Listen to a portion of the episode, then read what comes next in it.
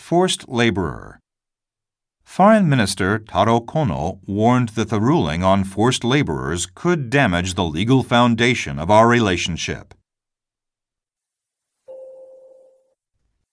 Atrocity. Leading international human rights group Amnesty International said Monday it is stripping Myanmar leader Aung San Suu Kyi of its top honor over her failure to speak out or halt grave atrocities against her country's Rohingya Muslim population.